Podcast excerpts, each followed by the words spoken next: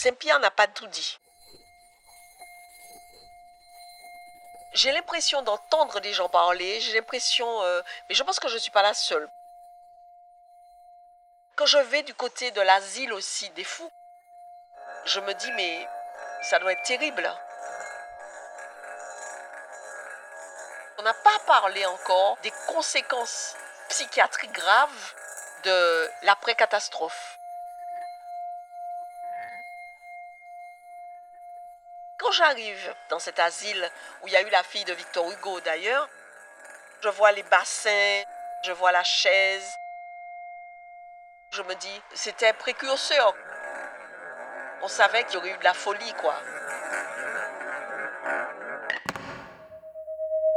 Le souffle de Saint-Pierre. Mémoire incandescente.